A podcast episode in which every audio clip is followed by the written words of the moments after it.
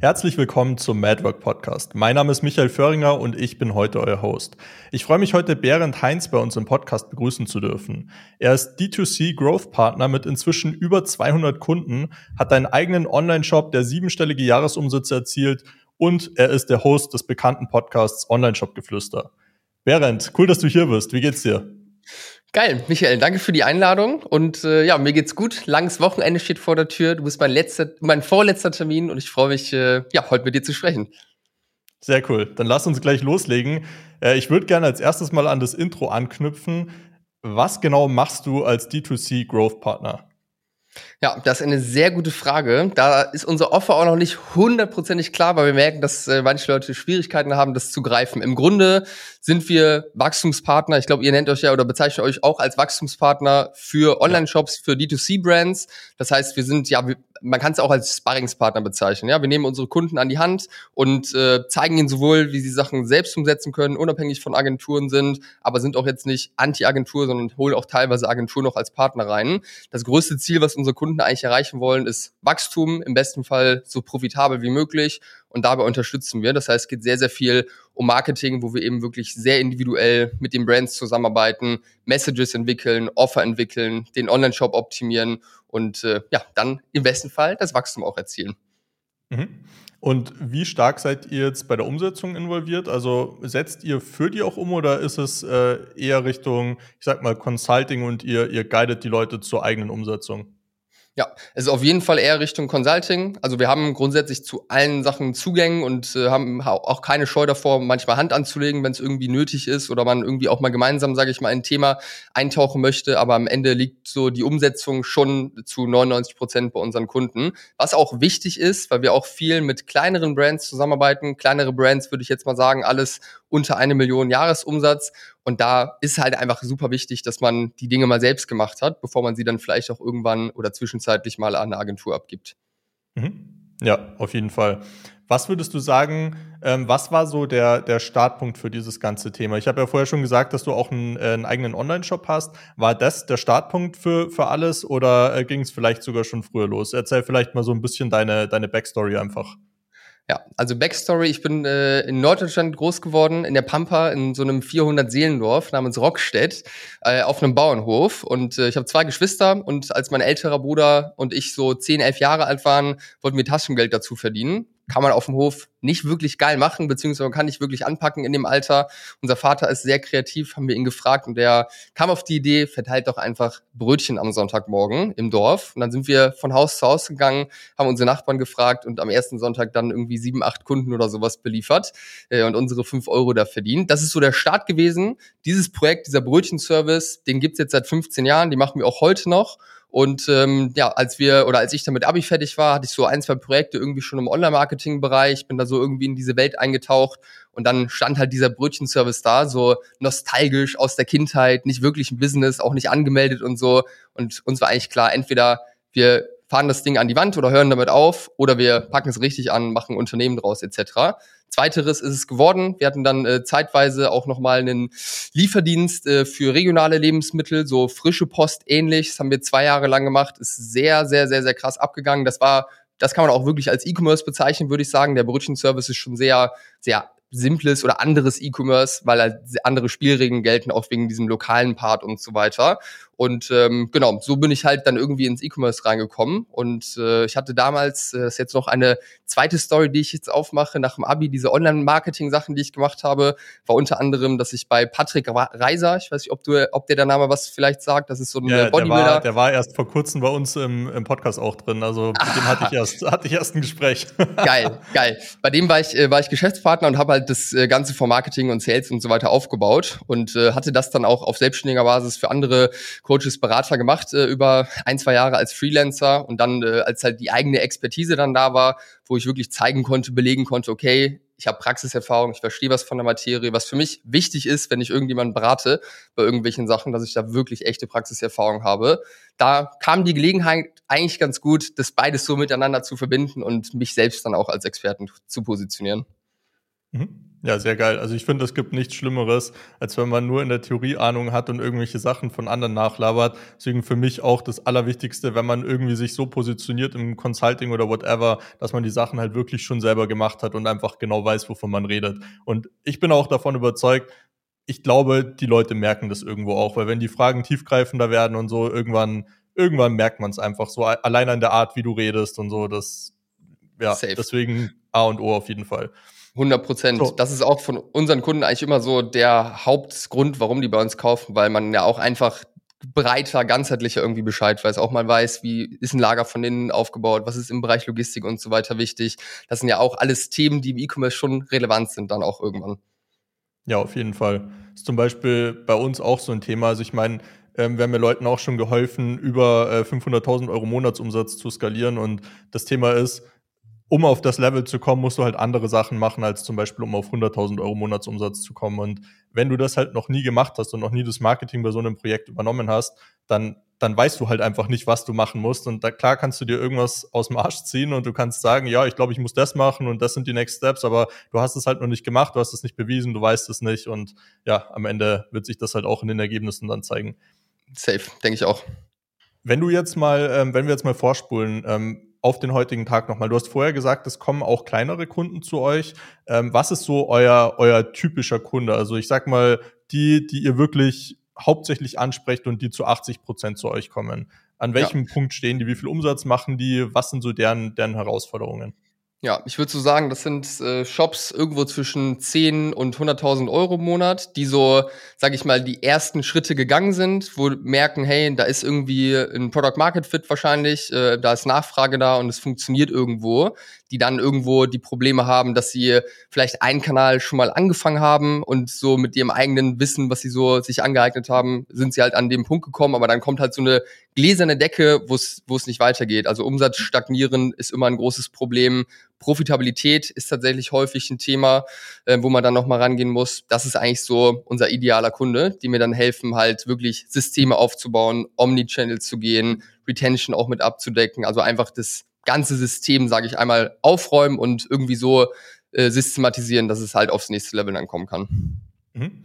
Wenn du sagst äh, Omnichannel, also macht ihr wirklich, helft ihr den wirklich bei allen Plattformen, also Google, Facebook, TikTok, wirklich alles durch die Bank oder gibt es irgendwelche Sachen, wo du sagst, nee, da haben wir eigentlich nicht so viel Fokus drauf, weil es nicht relevant ist? Ja, also es gibt schon Sachen, wo wir nicht wirklich viel Fokus drauf haben. So beispielsweise Pinterest ist auf jeden Fall ein spannender Kanal irgendwann, aber aus meiner Sicht erst ab einer gewissen Größe. Und bevor man sich mit Pinterest beschäftigt, sollten mal die Standardkanäle aus meiner Sicht abgedeckt sein. Also eigentlich genau die, die du gerade aufgezählt hast. Und das sind auf jeden Fall drei Kanäle, wo wir auf jeden Fall supporten, ja. Also so die gängigsten, größten Kanäle, sage ich mal. Mhm. Wie wichtig würdest du das Thema TikTok einschätzen aktuell? Ist es schon so, dass es rein von der prozentualen Verteilung her inzwischen an Facebook oder an Meta hinkommt oder ähm, ist es eher noch ein bisschen hinterher? Es ist auf jeden Fall auch ein gutes Stück hinterher. Also von der Konstanz, sage ich mal, die man da fahren kann, ähm, das ist auf jeden Fall so der wichtigste Punkt und so generell auch vom Adspend, weil du musst halt viel, viel mehr Creatives irgendwo produzieren und äh, die Plattform ist natürlich auch noch nicht so erwachsen wie Meta. Also schon noch ein gutes Stück hinterher. Aber auf jeden mhm. Fall auch deutlich mehr im Kommen und man sieht wirklich äh, häufiger auch Projekte, die wirklich einen guten Scale auch über TikTok erreichen. Ja. Ähm, ich würde da gerne an der Stelle gleich mal ein bisschen tiefer einsteigen. Äh, ist mit Sicherheit für manche Zuhörer interessant, für andere vielleicht nicht so sehr. Ähm, aber mich interessiert es auch einfach selber. Was ähm, sind so die, die Trends, die du gerade siehst, ähm, gerade was die Kampagnen angeht? Also ich gebe mal ein einfaches Beispiel. Wir haben früher sehr viel mit Lookalike Audiences gearbeitet. Äh, seit, ich würde sagen, eineinhalb, zwei Jahren funktionieren die bei uns deutlich schlechter, als wenn wir zum Beispiel einfach Broad schalten. Ähm, jetzt sind wir aber ja nicht im E-Commerce, sondern eher im Coaching-Dienstleistungsbereich. Mich würde interessieren, ist das bei euch auch so? Äh, hast du da ähnliche Erfahrungen gemacht oder ist es bei dir vielleicht ganz anders? Ja. Fragst du jetzt für E-Commerce oder für unser Beratungsbusiness? Ich würde gleich mal beides fragen. Die Frage war eigentlich für E-Commerce, ja. aber ich würde dann, ich würde dann gleich äh, im Anschluss noch aufs Beratungsbusiness. Okay. Ähm, also ich nehme es auf jeden Fall ähnlich wahr. Also ist ja auch äh, ein Denk oder die meisten wahrscheinlich klar, die zuhören, Mark, äh, Creative wird immer wichtiger, der Algorithmus nimmt immer mehr, äh, übernimmt immer mehr Aufgaben. Es gibt jetzt auch ein neues äh, Kampagnenformat seit ein paar Monaten bei Facebook, Advantage Plus Shopping-Kampagnen. Das ist so ähm, ähnlich wie PMax bei Google. Also man sieht auf jeden Fall, dass immer mehr Fokus auf den Algorithmus irgendwo gelegt wird und äh, das so eine Hands-off-Erfahrung sein soll. Und das spiegelt sich natürlich auch im Media Buying dann wieder. Also im E-Commerce haben wir auch, wir haben die meisten Accounts, da arbeiten wir nur mit Broad. Wir haben jetzt Zielgruppen so über Interessen, Lookalikes noch nicht ganz abgeschrieben. Ich finde, das kann man schon immer noch mal testen, weil teilweise bringt schon noch äh, bessere Ergebnisse. Aber so insgesamt äh, ist natürlich auch, wenn man nur mit Broad arbeitet, deutlich entspannter. Also ich glaube, das ist, oder zumindest nämlich das so bei unseren Kunden war, es gibt die einen, die haben das verstanden, dass es zukünftig immer mehr in diese Richtung gehen wird und die haben die Entscheidung getroffen, okay, fuck it, wir benutzen gar keine Zielgruppen mehr, wir machen ab jetzt nur noch Broad. Und dann gibt's die, die es auch verstanden haben, aber das trotzdem noch äh, einfach mal mittesten. Es ist ja einfach eine sehr simple Sache zum Aufsetzen und wenn du dann noch mal eine andere Zielgruppe nehmen kannst, kann es ja schon äh, noch mal geiler funktionieren. Vor allem auch bei kleineren Accounts. Da empfehlen wir das schon auch noch bei ganz kleinen Accounts, äh, die komplett neu sind, einfach um so ein bisschen die Richtung vorzugeben und dann testen wir halt an einem späteren Zeitpunkt Broad noch mit dazu oder auch teilweise komplett am Anfang. Genau, das ist so meine Wahrnehmung. Bei der Beratung ist es ähnlich, aber tatsächlich arbeiten wir da noch mit Lookalikes, weil äh, wir da einen Test mal gemacht hatten vor einigen Monaten und es schon noch deutlich besser funktioniert hat bei uns, weil die Zielgruppe natürlich sehr hochwertig sein muss und sonst sehr viel Schrott mit reinkommt, der aber eigentlich immer mit reinkommt. Ich glaube, das kann man auch nicht verhindern. ja, leider nicht. Das, das wäre ja. schön, wenn das, wenn das so einfach gehen würde. ja, man, man merkt es dann in den Gesprächen. Im E-Commerce ist halt alles sehr anonym, man merkt es nicht, aber in der Beratung merkt man es dann auf jeden Fall, dass Schrott reingekommen ja. ist. ja, safe. Was würdest du sagen, äh, sind so die größten Unterschiede äh, jetzt auch mh, gerne auf dem Bereich mal Creatives, ähm, TikTok versus, äh, versus Meta? Ich würde sagen, dass die Creatives, also da rede ich jetzt nur von E-Commerce, ähm, die Creatives, die bei TikTok funktionieren, können auch sehr geil bei Facebook funktionieren. Also die mhm. Richtung mhm. funktioniert auf jeden Fall. Andersrum ist es eher schwieriger, weil Instagram und Facebook einfach nicht die gleiche Sprache sind. Aber der Part, der bei TikTok ja so anders ist wie bei Facebook und Instagram, ist dieser Entertainment-Part, dass die Videos einfach alle darauf ausgelegt sind. Und das funktioniert logischerweise auch bei Facebook und Instagram, weil es Entertainment-Plattformen sind. Ähm, genau, das heißt, gibt Brands, die so diesen TikTok-First-Ansatz wählen, die einfach alle Creatives für TikTok erstellen und die dann aber auch in Meta benutzen und im Meta sogar höhere Adspends haben als auf TikTok, weil dieses Creative einfach dann überall funktioniert. das finde ich eigentlich ziemlich smart, den Ansatz. Und so TikTok-Style-Ads sollte aus meiner Sicht eigentlich jeder ausprobieren oder mit, mit reinnehmen in sein Repertoire an Ads, weil es halt einfach geil funktioniert. Ja, kann ich auf jeden Fall unterschreiben. Wir haben zum Beispiel einen Kunden im äh, Dienstleistungsbereich und äh, bei dem schalten wir gerade auf Facebook und eben auch auf TikTok Ads. Die sind auch genau gleich, so Hochkantformat, so halt wirklich TikTok-Style, auch mit den, mit den Captions direkt in der Mitte. Halt sieht eigentlich aus wie ein Real, das Ding. Und äh, was lustig ist, wir haben wirklich mehr oder weniger exakt die gleichen Leadkosten auf beiden Plattformen. Äh, Habe ich so davor, ehrlich gesagt, bei anderen Kunden noch nicht beobachtet, dass es wirklich genauso ist, aber in dem Fall schon. Also ähm, ja, auf jeden Fall super spannend für alle, das mal auszuprobieren. Sehr interessant. Was für eine Branche ist der Kunde? Also was verkauft äh, er? Immobilien als Kapitalanlagen. Okay, das ist ja schon ein B2B-Angebot dann, ne? Ja. Ja, nee, nee, nicht unbedingt. Das ist eher, ja. eher B2C, würde ich sagen. Ja, es sind schon, okay. schon eher Angestellte, für die das Ganze interessant ist. Habt ihr auch Berater im B2B-Bereich, die ihr über TikTok geil vermarkten könnt, auch über Ads? Ähm, ja, auf jeden Fall. Also ähm, wir haben zum Beispiel auch im Immobiliensegment, wobei das eher für, ähm, für äh, Immobilienunternehmer eben ist, aber da haben wir auch über TikTok sehr, sehr gute Ergebnisse eingefahren. Ja. ja, Immobilien sind natürlich auch ein heißes Thema bei TikTok, ne? Stimmt, Allen ja. voran mit Immotommy. ja, das auf jeden Fall. Ja, aber ich glaube, es ist es auf jeden Fall wert, das mal anzutesten. Ich habe das Gefühl, dass es immer mehr im Kommen ist und dass es auch für B2B-Themen immer relevanter wird als vielleicht noch vor, sagen wir mal, einem halben Jahr oder so. Safe, ja, die Zielgruppe ist ja auf jeden Fall da. Ich meine, dass ich vor einem halben Jahr hatte ich mal ein Podcast-Interview mit äh, Timo Seiler, das ist so im E-Commerce-Bereich einer der besten TikTok-Leute so in Deutschland, was so Ads angeht. Und er meinte, ich meine, es waren über 50 Prozent der Nutzer von TikTok sind schon über 25. Das sind, dürften ja mittlerweile dann noch mehr sein. Ist schon eine beeindruckende Zahl. Also man wundert ja. sich, wie weit die Plattform dann doch schon ist. Ja, das stimmt, das stimmt. Geht ja auch alles dreimal so schnell wie bei Facebook. ja, definitiv. Was würdest du sagen, wenn du, wenn du das jetzt mal so vergleichst? Weil ich finde es bei dir auch sehr spannend, weil du halt beides machst. Du bist einmal im E-Com-Bereich, aber eben auch im Beratungsbereich. Ähm, was würdest du sagen, sind so im Marketing für dich äh, die, die größten Unterschiede zwischen den beiden Sachen? Die größten Unterschiede, also auf jeden Fall der Sales Cycle, das ist der allergrößte Unterschied, würde ich sagen, dass wir viel, viel mehr Vertrauen aufbauen müssen, viel, viel mehr educaten müssen und so weiter, um dann irgendwann eine Conversion zu erlangen, dass sich jemand bei uns einen Termin bucht. Sicher gibt es im E-Commerce bei gewissen Produkten auch lange Sales Cycles. Also wenn ich jetzt mal daran denke, ich habe mit meiner Freundin letztes Jahr oder vor zwei Jahren ein neues Sofa gekauft, äh, im mittleren vierstelligen Bereich da haben wir zwei Monate lang überlegt, weil wir auch immer wieder geguckt haben, wie groß soll es sein, welche Farbe, man muss es ja dann auch absprechen und so. Aber im Dienstleistungsbereich hast du das ja eigentlich jedes Mal. Verirren sich da natürlich auch Leute, die direkt auf eine Werbeanzeige klicken, sich einen Termin buchen. Mit denen macht es dann aber auch keinen Bock zu sprechen. Also ich merke, so anderthalb Jahre circa, nachdem wir den Podcast gestartet haben, dass der Impact von dem Podcast einfach crazy ist, weil die Leute, die irgendwie schon im Dunstkreis sind, einfach eine Möglichkeit haben, richtig tief einzutauchen. Und wenn die sich dann wirklich teilweise über Monate, über ein halbes Jahr, über anderthalb Jahre, das hatten wir jetzt auch schon, einfach den, den Content reinziehen, aber so noch keinen Berührungspunkten hatten und sich dann einen Termin buchen, dann haben die quasi schon gekauft, weil die einfach über alles Bescheid wissen und wirklich äh, einen sehr großen Intent haben. Also ich würde sagen, das ist die größte Herausforderung. Ja, und Unterschied auch. Fall. Ja, würde ich, ähm, also jetzt auch mal vom, vom organischen Bereich weg. Wir haben das auch gesehen. Es gibt teilweise Kunden, es ist unglaublich, was die sich alles anschauen. Die haben irgendwie äh, eine Reise von eineinhalb Jahren auch durchlaufen, haben sich irgendwie drei Reports runtergeladen, dann haben sie sich ein Buch gekauft, dann haben sie sich, keine Ahnung, einmal eingetragen über eine Retargeting-Anzeige, waren bei einem Webinar dabei und dann kommen sie wieder über eine Retargeting-Anzeige und dann kaufen sie erst. Das ist teilweise ja. verrückt, wie viele Touchpoints die Leute brauchen, bis sie halt ja. wirklich bereit sind, äh, in so ein Consulting mal zu investieren. Ja, kann ich auch verstehen und das ist sicherlich auch ein Unterschied jetzt, wenn man über Marketing von Dienstleistungen und äh, Beratungsangeboten nachdenkt. Der Markt ist halt schon hardcore versaut. Äh, wir merken, dass extrem große Zweifel da sind, alle schon irgendwie auf die Fresse geflogen sind.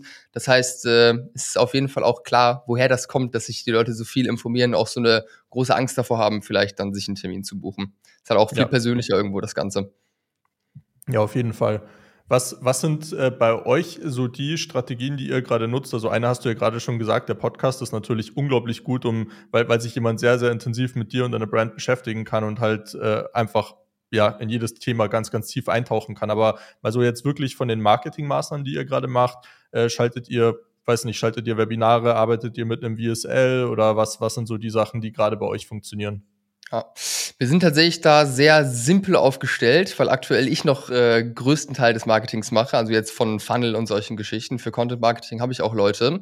Ich würde sagen, Podcast Nummer eins ist eigentlich so der wichtigste Kanal, wo auch die besten Leads drüber kommen. Dann schalten wir Ads auf dem Podcast und wir schalten Ads ganz normal bei uns auf die Homepage. Also im Grunde VSL, aber es ist eher so der klassische Homepage-Funnel, ähm, wo auf der Seite auch relativ viel Content noch zu entdecken ist, wo man sich dann direkt einen Termin reinbucht. Wir hatten auch mal da VSLs und sowas im Einsatz, aber haben es dann irgendwann geändert, weil ganz ehrlich, für VSL irgendwie eine E-Mail-Adresse noch herzugeben oder so, finde ich persönlich schon fast ein bisschen lächerlich. Deswegen haben wir uns irgendwann davon getrennt und es hat auch so gut funktioniert, obwohl das Conversion-Event natürlich deutlich weiter hinten ist. Und wir machen sehr viel Content-Marketing auf fast allen gängigen Plattformen. Äh, manche funktionieren besser, manche funktionieren schlechter, aber das ist auf jeden Fall auch relevant, wo auch organisch äh, Anfragen reinkommen. Plus wir holen einfach noch ein bisschen mehr darüber raus, indem wir auch Social Selling noch machen auf äh, mhm. Instagram und auf LinkedIn. Und äh, ja, darüber holen wir auf jeden Fall auch noch mal einige Leads äh, pro Woche rein. Das mhm. sind eigentlich auch schon alle Kanäle und natürlich Empfehlungen, Partneragenturen und so, aber das ist eher noch mal Bonus. Ja, ja, ist eigentlich sowieso die ganze Palette. Also ihr macht ja einiges. Was würdest ja. du sagen, ähm, weil du gerade gemeint hast, es gibt äh, auch organisch sehr große Unterschiede. Mhm. Ähm, ist es immer so, dass die Plattform, wo du gerade, ich sag mal, die meisten Views und, und äh, das stärkste Wachstum hast, dass das auch die Plattformen sind, worüber die meisten Leads gerade kommen, die wirklich interessant sind? Oder ist es vielleicht anders, dass vielleicht eine Plattform, wo nicht so viel kommt, äh, die Leads dafür aber viel, viel besser in der Qualität sind? Ist wahrscheinlich äh, wahrscheinlich so, wie du sagst. Bei uns muss ich jetzt sagen, wir haben eine Plattform, die richtig geil läuft und das ist der Podcast und eine, die so auch ganz gut läuft, würde ich sagen. Das ist mein Instagram-Account. Wir schalten natürlich aber auch viel Werbung drüber, was natürlich auch schon automatisch dafür sorgt, dass da irgendwie Engagement äh, am Start ist. Aber so dieses Short-Thema haben wir noch nicht so richtig geknackt. Da sind wir viel am Ausprobieren gerade. Aber da haben wir so den Durchbruch noch nicht erreicht. Das heißt, diese hohen Reichweiten, von denen du gesprochen hast, die haben wir da leider noch nicht. Ähm, auf keiner Plattform, also auf äh, TikTok, Insta und YouTube nicht. Vereinzelt mal, aber noch nicht so, es ist noch keine richtig klare Linie, sage ich mal, da. Und YouTube ist auch noch relativ am Anfang. Das machen wir vielleicht jetzt seit einem knapp halben Jahr. Ähm, wir haben darüber schon einige Leads reingeholt, aber wächst halt sehr langsam, vor allem am Anfang gefühlt. So, habe auch letzt gehört, dass die ersten 1000 Abonnenten bei YouTube wohl offensichtlich die deutlich schwierigsten sind, dass danach der Algorithmus auch nochmal irgendwie anders pusht. Und das äh, habe ich schon im Gefühl, dass man da einfach erstmal einen langen Atem haben muss. Ähm, das ist aber grundsätzlich mein Mindset bei irgendwie so Longform-Plattformen. Äh, ja, auf jeden Fall. Ja. Also ich glaube, bevor man da nicht mal mindestens ein Jahr lang äh, Content gepublished hat, darf man sich eigentlich noch gar kein Urla äh, Urteil erlauben. Safe. Und ja, es, man tut sich auch selbst keinen Gefallen damit, wenn man da zu schnell was haben möchte. Ja, auf jeden Fall. Was mich interessieren würde auch, ähm, wie geht ihr mit dem Thema Sales um? Also machst du das bei euch selber oder habt ihr, äh, habt ihr Vollzeit-Vertriebsmitarbeiter, die sich darum kümmern und du bist da schon komplett raus? Wie ist das gerade bei euch? Ja, ich hatte damals, als ich bei Patrick war, hatten wir einen Mitarbeiter, das war Tobias. Ähm, der ist tatsächlich äh, von Anfang an auch hier bei der Geschichte mit dabei. Ähm, und ja, der ist auch mein Geschäftspartner, der leitet den kompletten Sales von Anfang an. Ist auf jeden Fall sehr gut. Das heißt, ich persönlich habe eigentlich fast gar nichts mit Sales am Hut, außer es kommt jetzt mal ein Kunde, der unbedingt irgendwie noch vor Start mit mir sprechen möchte, ähm, weil er irgendwie schon mal schlechte Erfahrungen gemacht hat. Dann komme ich natürlich mit rein. Und wir haben dann noch jemanden im Sales, ähm, der klassisch Setting macht und dann die Social Selling Aktivitäten Projekten. Genau, so ist unser Sales-Team gerade aufgestellt. Mhm. Das heißt, bei euch ist die Struktur sozusagen Setting Closing, also jetzt nicht Opening, Setting Closing, diese Zweier, Zweier-Konstellation. Genau, ja, richtig. Mhm. Einmal, okay. einmal gelernt, früher, dreimal darfst du raten, bei wem. Ja, seitdem, äh, seitdem angewendet. ja. cool. Ähm, was würdest du sagen, jetzt so aktuell in der Situation, ähm, bei welchen Themen siehst du das größte Potenzial für Wachstum? Sind es gewisse Plattformen? Ist es eher bezahlte, bezahlte Werbung in gewissen Bereichen, wo du sagst, okay, da, da machen wir einfach noch nicht genug? Oder wa was sind so die Sachen, wenn du jetzt mal ein paar Monate in die Zukunft schaust, wo, wo siehst du das meiste Potenzial? Ja. Also aktuell haben wir einen, so ein, so, ich würde es schon fast als Bottleneck bezeichnen, ist unser Offer, weil das irgendwie noch nicht so es ist noch nicht hundertprozentig scharf. Also da fehlt irgendwie noch ein bisschen was, weil wir zu häufig noch erklären müssen, was wir machen etc. Das heißt, das ist so das erste große Potenzial. Und ich glaube, wenn wir das haben, dann werden die Ads deutlich besser laufen nochmal, wobei die eigentlich schon ganz gut laufen. Und bei den Ads wäre eigentlich so mein nächster Step, da sehe ich auch das größte Potenzial, einfach so eine Art Funnel-Hub aufzubauen, weil wir aktuell haben wir halt nur diesen Website-Funnel und das ganze Content-Marketing, aber noch nicht so wirklich geile Möglichkeiten, um sich irgendwie mal einzuopten oder einfach auch ähm, ja dann andere Erfahrungen zu sammeln, wie zum Beispiel mal ein Workshop. Also ich denke, Funnels äh, irgendwo als Zwischenstufe jetzt zum Termin, die werden nochmal zusätzlich dazu kommen. Ich sehe da auf jeden Fall VSL-Funnels, die ich gerne ähm, nochmal neu austesten möchte, dann wirklich spezifisch für ein Thema, vielleicht auch Downloads mal irgendwo antesten von äh, PDFs oder sowas in der Richtung oder auch Webinare sehe ich auf jeden Fall auch. Mhm.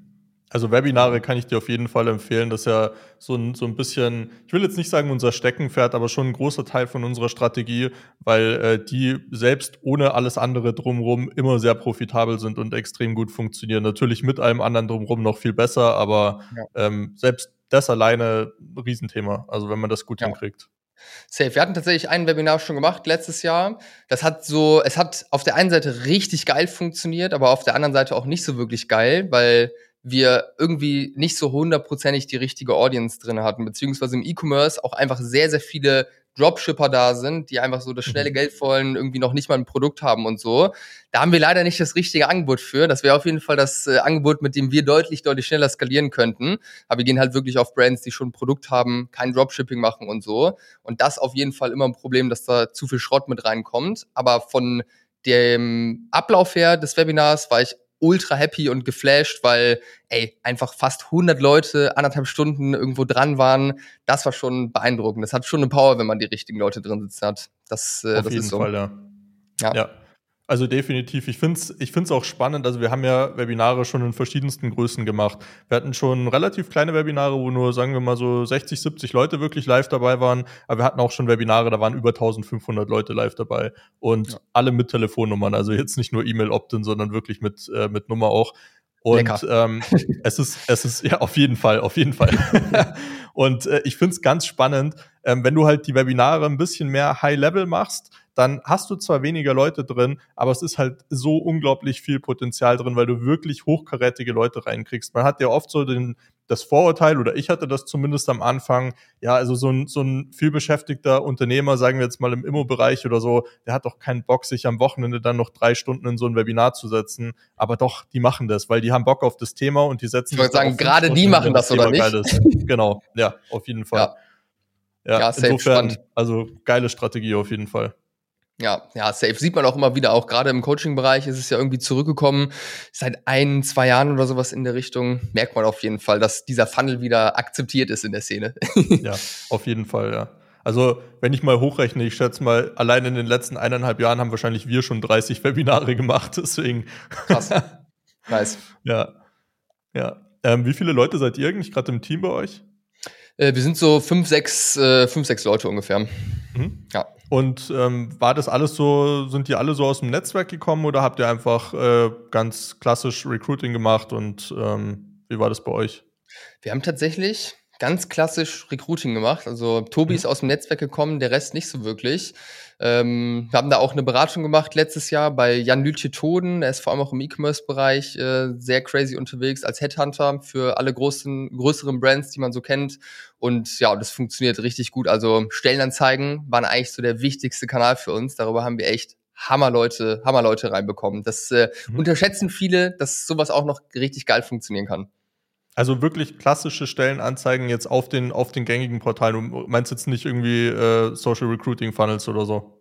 Ja, ich meine jetzt so join.com, Multiposting-Tool und dann auf LinkedIn Jobs und so weiter. Also ich gebe dir zwei ja. Beispiele. Wir haben eine Person darüber gefunden, die vorher bei äh, einem sehr, sehr großen YouTuber mit über einer Million Abonnenten äh, war und das komplette Thema da geowned hat, also einen kompletten Social-Media-Bereich. Der ist über so eine Stellenanzeige auf uns aufmerksam geworden und auch jemand, der einen eigenen Shop aufgebaut hatte, auf mehrfach siebenstellig im Jahr, der damit aufgehört hat. Also ich wurde auch eines Besseren belehrt, ja. Ich habe es am Anfang auch nicht geglaubt.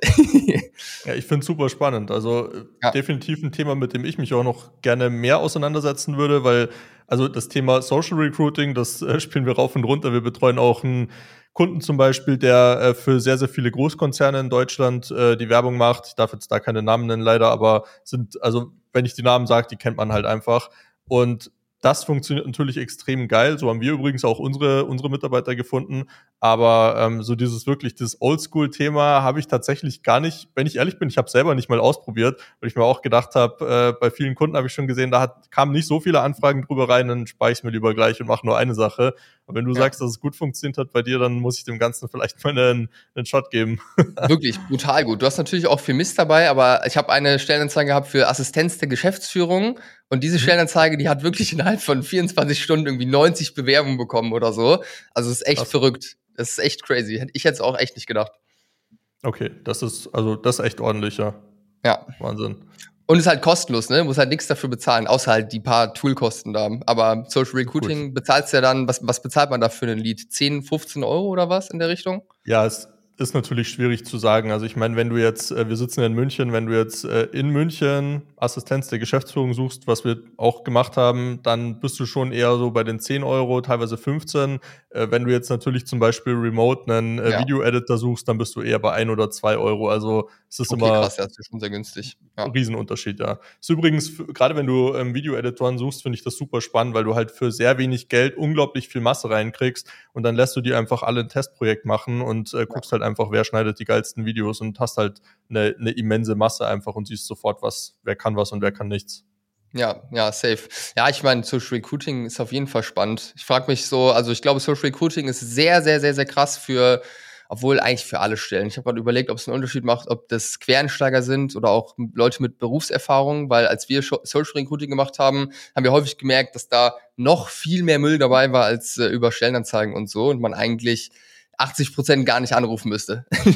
ja, ja, das, das auf jeden Fall. Also wir haben bei uns im System auch was, äh, dass wir einfach automatisiert absagen, wenn die, wenn die Eckdaten nicht passt. Ich würde immer mit vielen ja. Qualifizierungsfragen arbeiten im Funnel schon, weil sonst verschwendest du deine Zeit, wenn du jeden anrufst. Ja, safe. ja. ja. Aber interessant, also wir haben wirklich die Erfahrung gemacht, selbst super komplizierte Stellen, also ich meine, ich sag mal jetzt so simple Sachen wie ein Callcenter-Mitarbeiter oder eine Assistenz oder so oder ein Cutter, die findest du sowieso immer, da brauchen wir nicht drüber reden. Aber ja. auch kompliziertere Sachen wie, ähm, was hatten wir mal, wir hatten mal ein, ähm, was war das? Für einen Abfallwirtschaftsbetrieb irgendein Meister, also super komplizierter Job, den ich davor so auch noch nie gehört habe. Und selbst da haben wir jemanden gefunden. Also ähm, man findet auch die, die schwierigeren Jobs. Und was ich vor allem auch spannend finde, das finde ich fast das Spannendste daran, wenn du halt nach außen hin geil auftrittst und äh, die Leute richtig huckst mit der Anzeige, dann hast du halt auch die Chance, jemanden abzuwerben, der vielleicht gerade woanders arbeitet, gar nicht aktiv sucht, aber einfach merkt, hey, bei dem sieht's cool aus, da würde ich lieber arbeiten. Und die Leute kriegst ja. du halt über die normalen Stellenportale nicht, weil die halt eigentlich gerade keinen Intent haben und eigentlich gar nicht wirklich suchen. Also ja, dafür finde ich sehr spannend. Ja, absolut. Und ich meine, da, da merkt man auch, dass dieser Social Recruiting Bereich absolut überlaufen ist mittlerweile und wirklich sehr, sehr viele Handwerksfirmen und so weiter lokal irgendwie Ad schalten. Mhm. Ich finde es sehr interessant, da so die Entwicklung zu sehen in den letzten anderthalb Jahren, wie krass besser die Anzeigen die ganze Zeit geworden sind, weil halt so eine Standardstellenanzeige mit Bild und Stellenanzeigentext dazu halt safe einfach nicht mehr funktioniert. Da muss man schon ja. kreativ werden. Und dann erinnern sich die Leute aber auch dran. Das hatten wir schon auch, als wir, wir haben so Memes geschaltet, als wir jemanden über Social Recruiting äh, gesucht haben. Und da wurden wir auch dran drauf angesprochen oder ich im Interview, ähm, dass die es einfach nice fanden, auch mit den Memes, das im Kopf geblieben ist. Hm. Ja. Ja, sowas, du musst halt einfach rausstechen, wenn, ja. Die, die ganzen Recruiting-Agenturen, die sind ja wie Pilze aus dem Boden. Also das ist ja, ist ja wirklich krass gewesen die letzten Jahre. Ja. Ich meine, es ist auch eine riesen Opportunity gewesen. Ich würde jetzt nicht sagen, dass es noch eine riesen Opportunity ist. Vielleicht immer noch eine gute, aber keine riesen Opportunity mehr. Aber zu dem Zeitpunkt ja, und da sind halt einfach ganz viele auf den Zug aufgesprungen. Ja, ja, safe. Ich meine, auch nachvollziehbar und sinnvoll, ne? Aber ich ja. bin gespannt, äh, was das nächste große Ding ist. Was glaubst du, welche, welche Branche, welche Nische im Beratungsmarkt so als nächstes richtig äh, Hype haben wird? Ganz schwierig, ehrlich gesagt, zu sagen. Wenn ich es wenn ich's wüsste, würde ich es vielleicht machen. ähm, also, ich sag's mal so, ich denke definitiv, dass irgendwas, dass sich irgendwie das Thema äh, KI oder AI ähm, in gewissen Dingen manifestieren wird. Es wird, es wird neue Sachen damit geben, die es davor so noch nicht gab. Ähm, und ich glaube, wenn man da jetzt smart ist, dann, dann könnte man damit ordentlich Geld verdienen, wenn ich ehrlich bin. Ja, kann ich mir auch vorstellen. Ich habe auch gesehen, dass jetzt vereinzelt auch schon erste, boah, ich, der genaue Name fällt mir nicht ein, aber die ersten oder viele Firmen fangen schon an, so die ersten Vollzeit-AI-Leute und sowas äh, einzustellen. Prompt Engineer heißt, glaube ich, die Stelle. Das ja. äh, ist auf jeden Fall ein spannender Markt in der Zukunft. Also Snog zum Beispiel hat, äh, hat jemanden eingestellt, einen Prompt Engineer. Schon wild, ne? Vorstellung einer 24-7, der nur irgendwie an Prompts arbeitet. Schon geil. Ja, das ist verrückt. ja. Ja. Ja, aber das ist ein super spannendes Thema. Also ist auch ein Thema, wo ich äh, versuche zumindest dran zu bleiben. Ich habe jetzt leider nicht die Zeit, mich da irgendwie fünf Stunden am Tag damit zu beschäftigen, aber zumindest so ein bisschen, weil ich glaube, es wird viele Sachen auch für Agenturen oder Wachstumspartner deutlich leichter machen. Es gibt ja zum Beispiel auch die Diskussion, wird es irgendwann zum Beispiel Copywriting ersetzen? Nein, ich glaube es nicht. Also wenn, dann wird es noch sehr lange dauern. Aber ich glaube, dass es halt die Arbeit von dem Copywriter deutlich leichter machen wird. Also simpelstes Beispiel, wie man es nutzen kann. Du überlegst dir, ich habe die und die Zielgruppe und ich möchte äh, mir Argumente überlegen, warum keine Ahnung, was die für Probleme haben zum Beispiel. Und dann schreibst du halt einfach einen simplen Prompt rein, nenn mir 15 Probleme von denen. Und wahrscheinlich ja. sind 13 davon kompletter Bullshit, aber ein oder zwei sind dabei, die sind ganz gut und dann äh, kannst du damit halt was ordentliches formulieren. So dafür finde ich ja. cool. Ist so. Und du kannst ja dann auch noch einen Schritt weitergehen und sagen, okay, jetzt im E-Commerce-Bereich, ich ziehe mir alle 1000 Kundenbewertungen aus meinem Tool raus, importiere die und sag dann, ey, in diesen Bewertungen such mir darauf die häufigsten Probleme und äh, Sorgen etc., auf die Kunden vorher irgendwie hatten.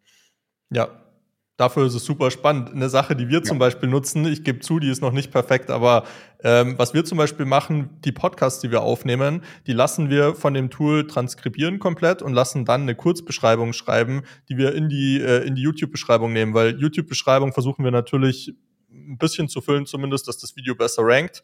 Ähm, wir haben jetzt aber auch nicht, ehrlich gesagt, nicht die Zeit, nochmal den kompletten Podcast durchzuhören. Und ich glaube auch, die Zeit von unserer Assistenz ist woanders besser investiert. Aber mit äh, ChatGPT geht es halt relativ schnell und dann schaut sie halt am Ende nochmal drüber und schreibt das Ganze noch rund. Und dafür finde ich das echt, also für manche Sachen ist es schon echt gut. Und ich glaube, dass es halt auch in den nächsten Monaten, Jahren noch viel besser werden wird. 100 Prozent, ja. Es gibt schon geile Use Cases. Auch was, äh, was wir häufig machen. Ich sitze ja hier oder stehe gerade hier an meinem neuen äh, YouTube-Setup auch. Das haben wir jetzt gerade vor ein paar Wochen fertiggestellt. Und ich habe hier selbst ja, das eine sieht Kamera. übrigens sehr, sehr so geil aus. vielen Dank, das freut mich zu hören. Und ich habe hier so ein Steam Stream Deck und das ist richtig geil, weil ich kann jetzt hier einfach einen Knopf drücken und dann kann ich aufnehmen, kann mit einem Knopf auf den Desktop gehen zum Beispiel und das äh, kann ich dann zu Lenny schicken, meinem Cutter und der mhm. kann, lässt einmal so ein Tool rüberlaufen und der schneidet automatisch alle Pausen raus, dass quasi das 11 Minuten Video direkt dann nur noch sieben oder acht Minuten lang ist. Also es kann schon echt krasser Effizienzgewinn äh, sein. Ja. Krass. Auch so ja, Get Motions, Untertitel und so, da gibt's ja auch mittlerweile krasse Tools, das ist ja auch alles AI. Schon ja. spannend. Ja, es gibt ja ähm, zum Beispiel zum Cutten von Reels gibt es eine, äh, eine App, die heißt, ich glaube, die ist einfach Captions oder ich habe ja, vergessen, genau, wie sie heißt. Ja. Captions, oder? Ich glaube, die haben wir auch im Einsatz. Ich weiß nicht ja? genau. die gibt es, glaube ich, nur fürs Handy aktuell, mhm. äh, also fürs Smartphone. Aber was halt geil ist, da gibt es auch AI-Features äh, schon darin. Und erstmal, die Texterkennung ist richtig gut. Also da sind ja. sehr, sehr wenig Fehler drin. Zweitens, der baut dir sogar an die richtigen Stellen, wo, wo die AI denkt, es, es macht Sinn, äh, baut sie dir schon die richtigen Emojis ein oder die richtigen Memes oder sonst was oder GIFs. Und das finde ich, also das finde ich echt schon ziemlich geil. Es funktioniert noch nicht komplett rund, aber wenn man das vergleicht mit, ich mache das Ding von null an, dann ist es halt so ein krasser Effizienzgewinn, das ist, ist wirklich Absolut. Brutal. Ja, absolut. Ja, man kann schon krasse Sachen drüber machen. Wir haben auch jetzt so in den letzten Monaten ein, zwei Blogartikel äh, geschrieben und ey, was so Blogartikelerstellung angeht oder Expertenartikel auch, du kannst jetzt nicht sagen, schreib mir den ganzen Artikel, weil das wird nicht geil werden, aber du kannst hergehen und eine ungefähre Outline sagen, so drei Teile und dann verfeiner diese Outline, schreib mir die Sachen und dann gehst du einmal noch rüber, formulierst es ein bisschen um und dann äh, merkt auch kein Tool, dass es eine AI geschrieben hat. ja. cool. Ähm, wenn du jetzt mal, also du bist ja jetzt schon eine Zeit lang aktiv. Ich habe eigentlich gar nicht gefragt, wie lange machst du das schon? Ja, seit, also wenn man es ganz, äh, ganz hart nimmt, dann seitdem ich zehn Jahre alt bin, aber so richtig, richtig, eigentlich dann nach dem Abi, ne, als ich 18 war, also vorher zu sieben, acht Jahren ungefähr. Okay. Ähm, was würdest du sagen, jetzt so über die letzten äh, sieben, acht Jahre, also wo du es wirklich äh, ordentlich machst, sage ich mal, ja. ähm, was waren so die, die, die größten Hebel, die du am Anfang aber komplett unterschätzt hast?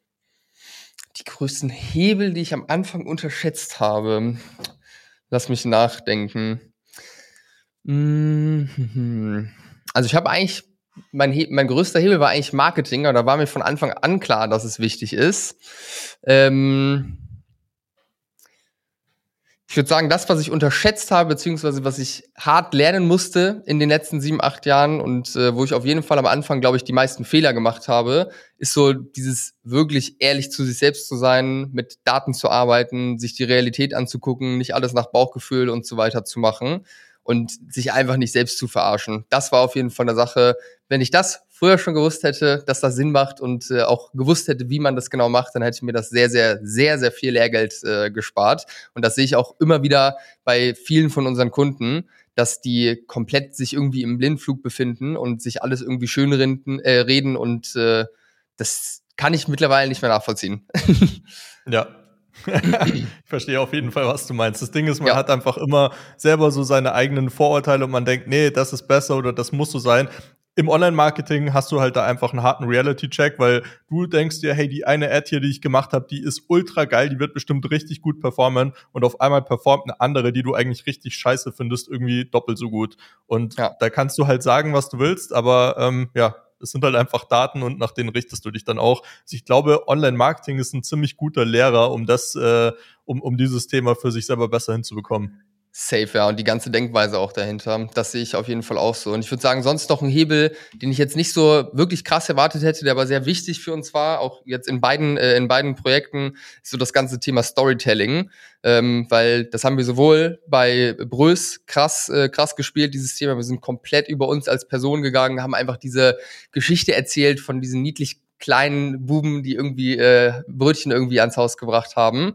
Und es ist dadurch krank viral auch gegangen und wir sind komplett irgendwie in die Awareness gekommen. Und gleich ist auch bei der Beratung, dadurch, dass ich diese eigene Story zu erzählen hatte, die auch erzählt habe, hat es halt auch von Anfang an richtig geil funktioniert, dieses Marketing. Also so, dass man irgendwie eine geile Story erzählt. Das ist auf jeden Fall, da steckt eine Power dahinter, die ich, glaube ich, am Anfang noch nicht wirklich gecheckt habe, wie krass das eigentlich ja. ist. Ja, Storytelling ist ein definitiv ein riesengroßer Hebel. Wenn, ja. wenn du so zurückblickst, also ich meine, um Storytelling zu betreiben, musst du ja in den meisten Fällen eigentlich eine Personal Brand aufbauen. Es geht ein paar Fällen auch ohne, aber meistens schon eher mit. War das bei dir früher schon so, dass du gesagt hast, hey, ich habe Bock, so eine, ich sag mal, öffentliche Person zu werden, weil du hast ja auch einen Podcast und so, oder warst du eigentlich eher so einer, der gesagt hat, nee, ich sitze lieber allein hinter meinem, hinter meinem Computer, mach so mein eigenes Ding und da habe ich eigentlich gar keinen Bock drauf? Ja, also wenn jetzt hier jemand das Video davon sieht, äh, von dem Podcast, ich glaube, dann äh, kann man sich die Antwort schon fast denken. Also ich bin auf jeden Fall sehr outgoing als Person, äh, glaube, kann auch ganz gut mit Menschen. Das war schon früher so, war auch immer derjenige, der irgendwie aus der Masse herausgestochen hat, den Lauten gemacht hat, etc. Und ich hatte schon Bock darauf. Früher hatte ich zu viel Bock darauf, weil das erste Projekt, was ich so im Online-Marketing-Bereich gemacht habe, halte ich fest, war tatsächlich ein eigenes Buch, was ich über Amazon verkauft habe. Nein. Und in dem Zusammenhang, in dem Zusammenhang habe ich auch so Content gemacht auf Instagram, sogar auf YouTube damals. So Persönlichkeitsentwicklungsstuff, halt alles so, ne? Das ja. war wirklich eine Sache, das würde ich nicht nochmal machen, aber ja, von Anfang an war dieser Gedanke irgendwie da, dass ich da Bock drauf habe, dass ich auch Bock habe, irgendwie zu sprechen in der Öffentlichkeit und auch als wir dann angefangen haben, den Brötchenservice und den Shop und so weiter dann zu vermarkten, habe ich komplett die Leute mitgenommen, immer in der Insta-Story und so ähm, meine Fresse gezeigt und wurde tatsächlich ja. dann teilweise angesprochen, wenn ich irgendwo in der nächstgrößeren Stadt durchgegangen bin, haben mir die Leute irgendwie aus 50 Meter hinterhergerufen, ey, das ist doch der Brötchenjunge. ja, das ist schon, äh, war schon wild. ja, geil. aber ich finde es lustig, dass du, äh, dass du über das Thema Amazon auch gekommen bist. Hast du das Buch damals selber geschrieben oder? Ich habe es komplett selbst geschrieben und äh, man kann es tatsächlich auch immer noch kaufen. Es passiert auch immer noch, wo ich mich frage, wer kauft dieses Buch? aber ja, ich äh, habe dann auch herausgefunden, wenn man einmal ein Buch hochgeladen hat und das mit Amazon gepublished hat, dann kann man es auch nicht mehr runternehmen. Sonst wäre es nämlich schon drunten, wenn ich es machen könnte. ah, okay, okay. ja. Interessant. Da muss ich mal nachschauen. Das war nämlich auch äh, mein Start damals. Ich habe mich mit dem mm. Thema Kindle Publishing auseinandergesetzt. Ja. Ich muss allerdings sagen, ich habe die Bücher nicht selber geschrieben. Ich habe mir nur die Themen überlegt und habe sie dann schreiben lassen. Ähm, aber bei mir war es damals so, ich hatte, ich glaube, 20 oder 30 Bücher, die ich über Kindle verkauft habe. Da war ich auch 19, vielleicht 20, also auch frisch nach dem Abi und äh, habe die dann noch zusammengebundelt. Die waren halt alle im gleichen Thema, Paperback-Versionen davon gemacht, äh, Audiobook gemacht, so volle Palette. Und das Lustige war, ich habe dann irgendwann auch keinen Bock mehr auf das Geschäftsmodell gehabt. Das war jetzt auch nicht so, dass ich damit Riesenkohle verdient hätte, aber die Dinger wurden echt lange gekauft. Also ich habe die ja. bis letztes Jahr habe ich die noch online gehabt und ich meine, ich habe damit früher ein paar tausend Euro im Monat verdient. Ich bin ehrlich, so die letzten Jahre waren es eher so dann 50 Euro im Monat, aber es war halt trotzdem noch Geld, das reinkommt von irgendwas, was ich halt vor ja. fünf Jahren gemacht habe, was ich echt lustig fand. Ich habe es dann dicht gemacht, weil ich habe mein Einzelunternehmen dicht gemacht und ich hatte keinen Bock mehr, das alles irgendwie dann mitzuziehen. Das ist ja doch ein bisschen Aufwand ja. und ja, aber äh, lustig, dass du, dass es bei dir auch mehr oder weniger so angefangen hat. Ja, bei dir alles ein bisschen systematischer, ein bisschen mehr auf das Geldverdienen ausgerichtet, was auf jeden Fall smart ist. Äh, Kenne ich auch noch ein, zwei Leute, die in dem Bereich äh, auf jeden Fall auch gut am Start waren damals. Aber das, ja, ich habe es wirklich als Personenmarke irgendwie versucht, was echt ein bisschen dumm war. Aber es ging sogar so weit, dass ein Zeitungsartikel bei mir in der Region darüber entstanden ist, wo ich äh, posiere mit dem Buch. Es wurde auch in der Buchhandlung dann verkauft. Wild. Geil. Sprechen wir nicht weiter darüber. ja, aber was ich spannend finde, ich meine, du hast damals schon eine Sache erkannt und die habe ich damals ehrlicherweise noch nicht so erkannt. Das ist einfach der immense Wert von einer, von einer Personal Brand. Ich habe mir damals eher gedacht, äh, ich finde Online-Marketing geil. Ich war so einfach sold auf die Idee, ich kann irgendwie ein Euro in Werbung stecken und zwei Euro wieder rausholen. Das war damals halt so das Ding, was ich unbedingt hinkriegen wollte, aber ich habe null an Personal Brand gedacht. Das war was, was mich einfach gar nicht interessiert hat. Und ja, ja wir haben eigentlich jetzt auch erst vor, ich glaube, ein oder zwei Monaten zum Zeitpunkt des Podcasts überhaupt angefangen, da mal ein bisschen mehr nach draußen zu machen, weil wir eigentlich gesagt haben, wir sind gut in dem, was, was wir machen, die Leute sollten das erfahren. Wir haben einfach Bock jetzt mal diese Personal Brand auch aufzubauen, weil es halt, es ist eigentlich wie ein Asset, das du dir langfristig aufbaust. Safe, sehe ich auch so. Und das ist, also es ist wirklich crazy. Ich habe früher mit unter anderem mehr Patrick, aber auch noch mit anderen Leuten so gearbeitet, gechillt, die halt viel Reichweite haben. Und da fand ich schon immer crazy, so die Situation, wenn dann irgendwelche Leute ankamen und ein Foto machen wollten und so. So ist es bei mir jetzt nicht. Aber ich merke auf jeden Fall, wenn dann ein neuer Kunde im Onboarding sitzt, ja, und den ganzen Funnel durchlaufen ist, mein erster Kontaktpunkt mit ihm, dass mittlerweile auch vor allem durch den Podcast sich ein crazy Frame einfach aufbaut ähm, und auch durch die ganzen anderen Marketingaktivitäten. Da habe ich zum, zu, zum ersten Mal gespürt, so vor einem halben Jahr, ja, dass das wirklich eine Power hat, diese Personal Brand, wenn man da langfristig dran bleibt. Ja. Ja, sehr spannend. Also ich habe auf jeden Fall richtig Bock drauf inzwischen. Ich finde ich find das Thema echt geil. ja, safe. Ja. Ähm, wenn du, du hast mir im Vorgespräch äh, erzählt, nee, du hast es in unseren Fragebogen geschrieben, äh, dass du dich gerade auf den, äh, auf einen Ironman vorbereitest. Ähm, warum machst du das? Bist du, bist du einfach Sportler durch und durch oder hast du dir eher so gedacht, hey, ich muss mir, ich muss mir mal eine Challenge setzen, einfach mal irgendwas komplett anderes jetzt so outside von dem Business-Kontext? Ähm, wie, wie ist das? Ich bin, ja, ich bin ein bisschen zu sehr getrieben, würde ich sagen, ein bisschen zu ehrgeizig. War früher war ich am Pumpen wer hätte es gedacht, wenn man mit Patrick Reiser äh, zusammenarbeitet. Und dann durch Corona habe ich dann irgendwann aufgehört, äh, beziehungsweise es einfach nicht mehr geschissen bekommen. Bodyweight-Training war auch nicht so das Richtige für mich. Und dann bin ich irgendwie so angefangen zu laufen und ich habe gemerkt, irgendwie schlaucht das Ganze hier hier irgendwie seit ein paar Monaten. Und da habe ich gesagt, okay, ich brauche irgendein Ziel. Und da habe ich mich für einen Halbmarathon und für einen Marathon angemeldet. Und dann hat es auf einmal auch funktioniert mit dem Training. Und ich war früher nie so der Läufer und weiß nicht, durch Marathon, das ganze Training und so bin ich dann irgendwie auf Ausdauersport gekommen. Und als der Marathon gelaufen war, habe ich eigentlich da direkt mit meinem Kollegen, mit Peter, ähm, gesessen und wir haben überlegt, was ist die nächste Challenge? Und da war für mich eigentlich klar, okay, dann muss jetzt eigentlich der Ironman her. Das ist der halbe, den ich machen werde. Ich wollte ihn eigentlich dieses Jahr machen, aber ich werde es wahrscheinlich doch nächstes Jahr tun, weil es ist schon ein kranker Aufwand, Zeitaufwand vor allem. Also 12 bis 15 Stunden Sport die Woche eigentlich mindestens und das musst du halt durchziehen über viele, viele Monate. Und da habe ich vor einigen Monaten die Erkenntnis gehabt, dass es dieses Jahr Business zu wichtig ist und wir noch nicht an dem Punkt sind, dass ich mich easy auch mal rausnehmen kann irgendwie für einen Tag. Genau, aber einfach so das nächste Ziel, mich selbst challengen, über mich hinauswachsen und neue Erfahrungen machen. Ich würde sagen, das ist die Intention dahinter und einfach fit sein mhm. auch. Ja, es ist auch so ein bisschen eigentlich die Parallele zum Business dann, oder? Auch sich selbst challengen, als, als Person wachsen, egal ob jetzt halt sportlich oder businessmäßig oder mental. Ich, ich glaube, das ist auch so das Thema, warum eigentlich sehr, sehr viele Unternehmer irgendeine Art von Extremsport, Leistungssport oder sonst was betreiben. Ja, safe. Und es ist auch, also das habe ich jetzt bei vielen Unternehmern äh, kennengelernt und ich würde auch sagen, dass ich äh, einen einfach ein bisschen krankhaften Ehrgeiz schon fast habe und äh, man auch sehr getrieben ist. Und da fällt es auch einfach schwer, die Füße stillzuhalten oder einfach nur auf entspannt dreimal die Woche pumpen zu gehen, weil das fühlt sich dann irgendwie zu wenig an. ja, ja, verstehe, was du meinst. ich habe tatsächlich vor, äh, ich glaube, es waren zwei Monaten inzwischen, habe ich mir eine, eine Challenge gesetzt, weil ich bin so der Typ, ich gehe ungefähr dreimal in der Woche pumpen, aktuell auch wieder.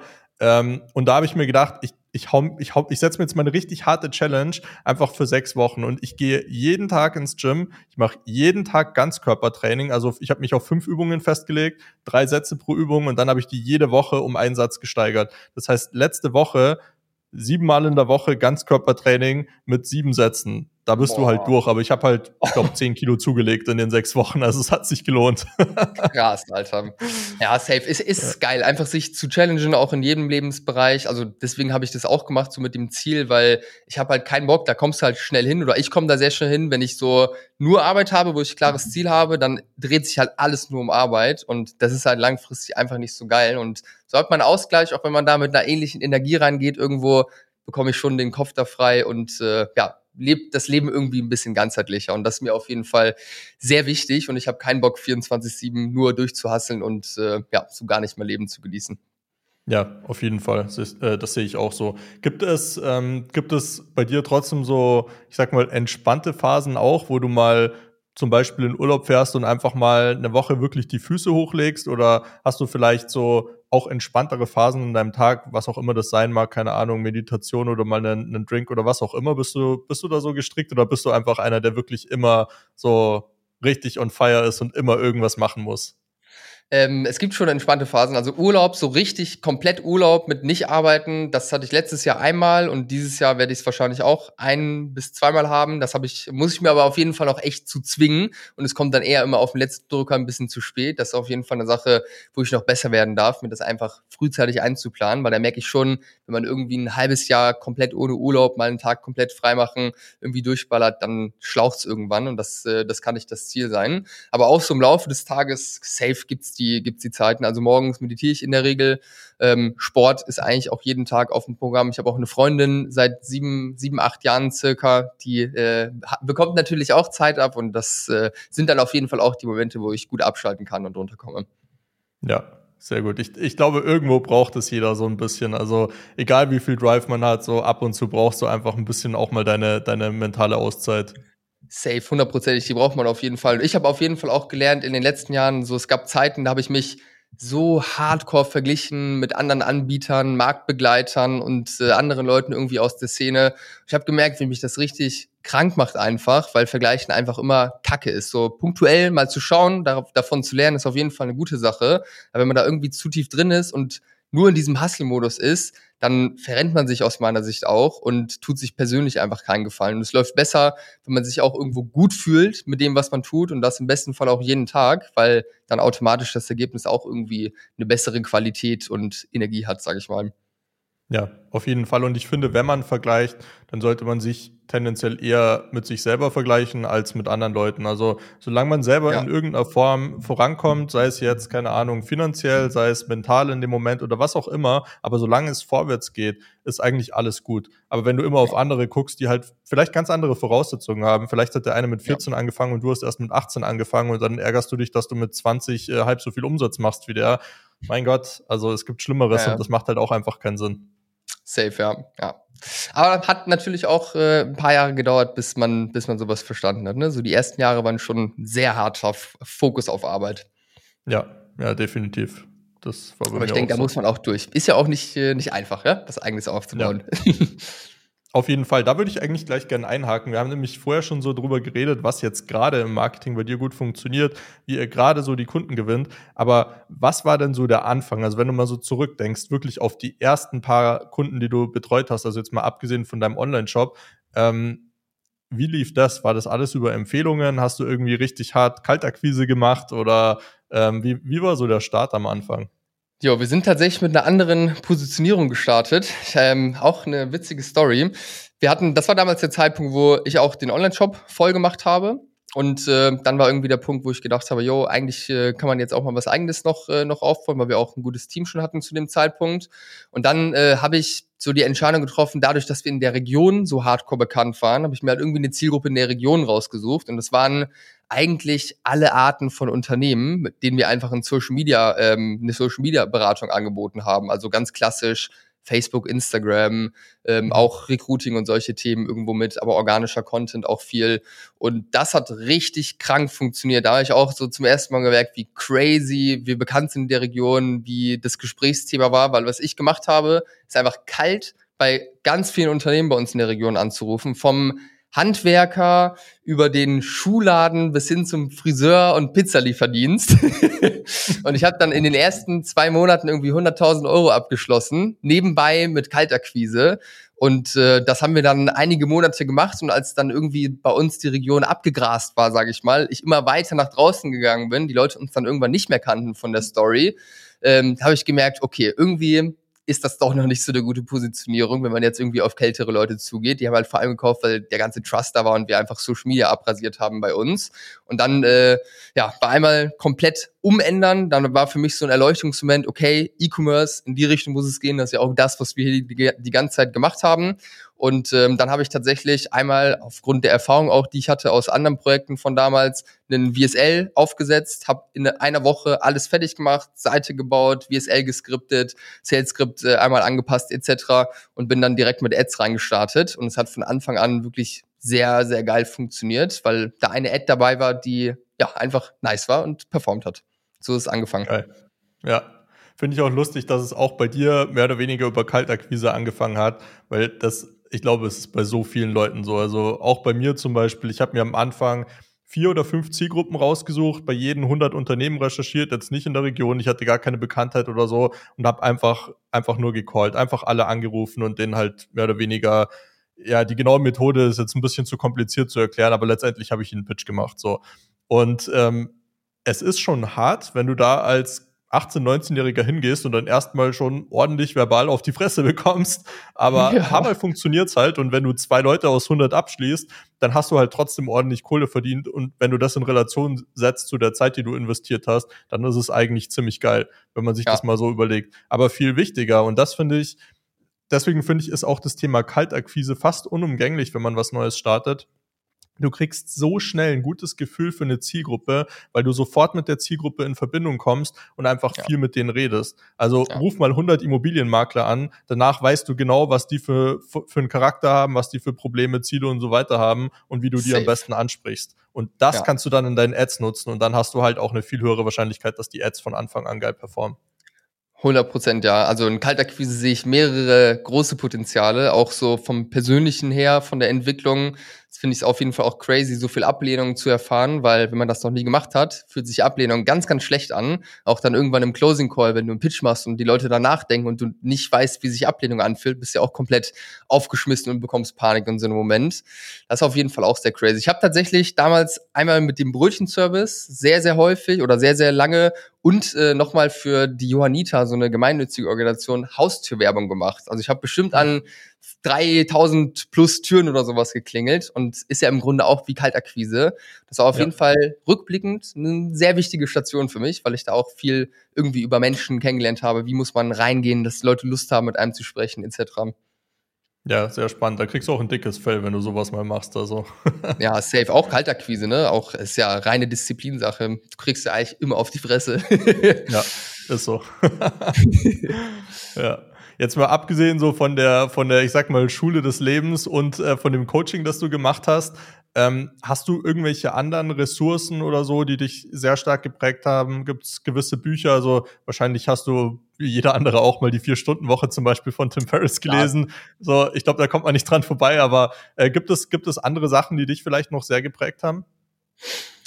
Safe, ja, da gibt's einige Sachen. Es hat angefangen, das war so der Auslöser einer Kettenreaktion irgendwo. Ich habe, äh, ich glaube, da war ich so 16, 17 oder sowas in der Richtung, da habe ich das Buch jetzt von Eckart Tolle gesprochen, also so mhm. Spiritualität äh, die Richtung und hatte so einfach Freudentränen in den Augen, kann ich mich noch genau dran erinnern in dem Moment, weil ich einfach so gecheckt habe, jeder, der das Buch gelesen hat, weiß, wovon ich spreche wie geil das Leben eigentlich ist und wie dankbar man, äh, dankbar man dafür sein kann. Und ähm, dann würde ich sagen, war noch ein sehr, sehr wichtiger Schritt in dieser Kettenreaktion Dr. Joe Dispenza. Ähm, ich weiß nicht, ob dir da was sagt, ich glaube schon. Ja, ne? Becoming Supernatural ist der englische Titel, habe ich erst vor, ich glaube, einem halben Jahr gelesen. Sehr spannendes Buch. Ja, genau, da war ich auch mal auf einem äh, auf einem Event und ja, das ist einfach eine ganz, ganz neue Perspektive. So habe ich vor oder selten vorher gedacht, beziehungsweise das auch noch nie so richtig gegriffen. Das einmal zu hören und dann auch wirklich zu begreifen, sind ja auch noch mal zwei unterschiedliche Paar Schuhe. Und vor allem das auch zu spüren dort war auf jeden Fall Game Changer für mich, weil ich einfach gemerkt habe, wie fucking viel eigentlich möglich ist und mhm. wie begrenzt wir doch sind in unserer Blickweise, sag ich mal. Finde ich extrem spannend. Also ich meine, ich habe das Buch gelesen, aber ich war noch nie auf einem Event von ihm. Ähm, wie, wie läuft das ab? Was, ähm, was, was passiert da genau? Ich kann dir sagen, wie es damals war, als ich da war. Das dürfte so vor zwei, drei Jahren ungefähr gewesen sein. Kann sein, dass die mittlerweile noch was umgestellt haben. Aber das war das Week-Long Retreat. Sieben Tage ähm, in einem Hotel äh, am Meditieren, so acht Stunden am Tag oder sowas in der Richtung. Und ja, das geht los, dass du morgens früh da antanzt. Das früheste war, glaube ich, um vier Uhr und dann erstmal irgendwie eine lange Meditation machst. Die Meditationen gehen eigentlich immer so zwischen einer Stunde und drei Stunden.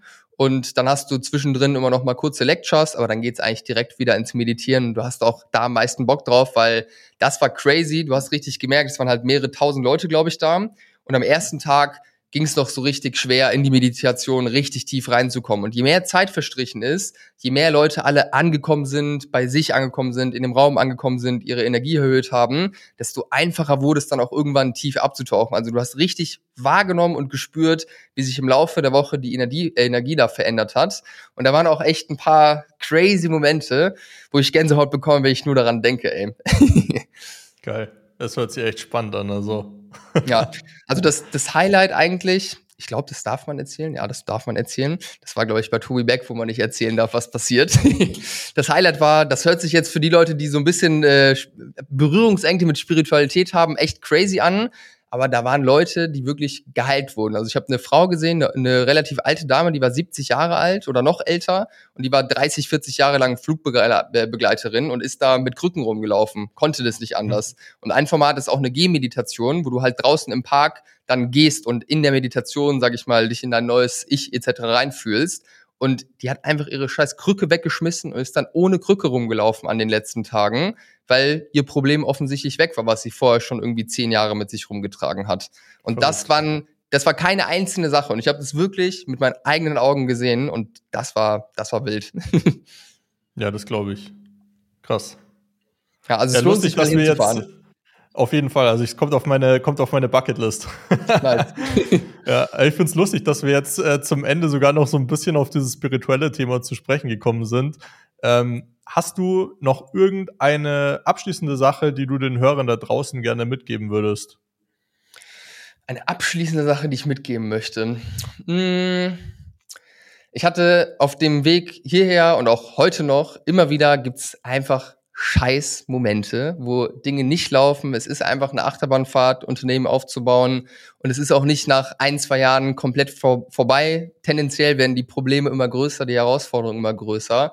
Und ey, ich kenne das selbst, wie es ist, in diesen Situationen zu stecken und wie heftig ausgelaugt man sich fühlt manchmal, wie wenig Motivation da ist. Und ich glaube, was ich den Leuten mitgeben möchte, ist einfach, wenn jemand gerade in der Situation steckt, bleibt dran, vielleicht ist das Ende die Erlösung nahe, gebt einfach weiter Gas, weil es hat noch nie jemand was wirklich Beeindruckendes aufgebaut in zwei Jahren. Und ich glaube, das ist auf jeden Fall ein Teil, der zum Unternehmertum dazugehört, irgendwie auch mal durch schwere Zeiten sich durchzubeißen. Und es ist manchmal wirklich schwer. Ja, auf jeden Fall. Ich glaube, wohl die wichtigste Eigenschaft, die man als Unternehmer haben kann, ist Resilienz. Also ohne die wird man es schwer haben. Ja, safe, denke ich auch. Cool. Ähm, wenn die Hörer dich erreichen wollen, wo können sie das am besten? Die können das am besten, wenn eine Frage da ist oder Kontakt aufgenommen werden soll, einfach bei Instagram oder LinkedIn schreiben. Behrend Heinz ist der Name, ist bestimmt auch im Titel drin. Oder gerne auch, wenn konkret ein Interesse ist für eine Zusammenarbeit, wenn hier auch E-Commerce-Leute zuhören, dann gerne bei uns über die Homepage behrend-heinz.de. Aber ansonsten auf allen Plattformen, wo ihr mich so findet, könnt ihr mich gerne erreichen. Okay, top. Verlinken wir natürlich alles für euch in den Show Notes. Merci. Alright, Berend, dann ja, vielen Dank für deine Zeit heute. Ich finde, es war eine sehr, sehr geile, spannende und ja, vielfältige Folge heute. Danke dir. Geil, ich danke dir. Vielen Dank fürs Zuhören. Im Gegensatz zu den meisten Podcasts haben wir keine Werbung, keine Sponsorings und nein, wir haben auch nichts, was wir dir verkaufen wollen. Insofern, wenn dir der Podcast gefallen hat, dann würdest du uns einen riesen Gefallen tun, wenn du uns dabei hilfst, noch mehr Menschen damit zu erreichen, indem du ihn teilst, bewertest und uns ein kurzes Review dalässt. Danke schon mal.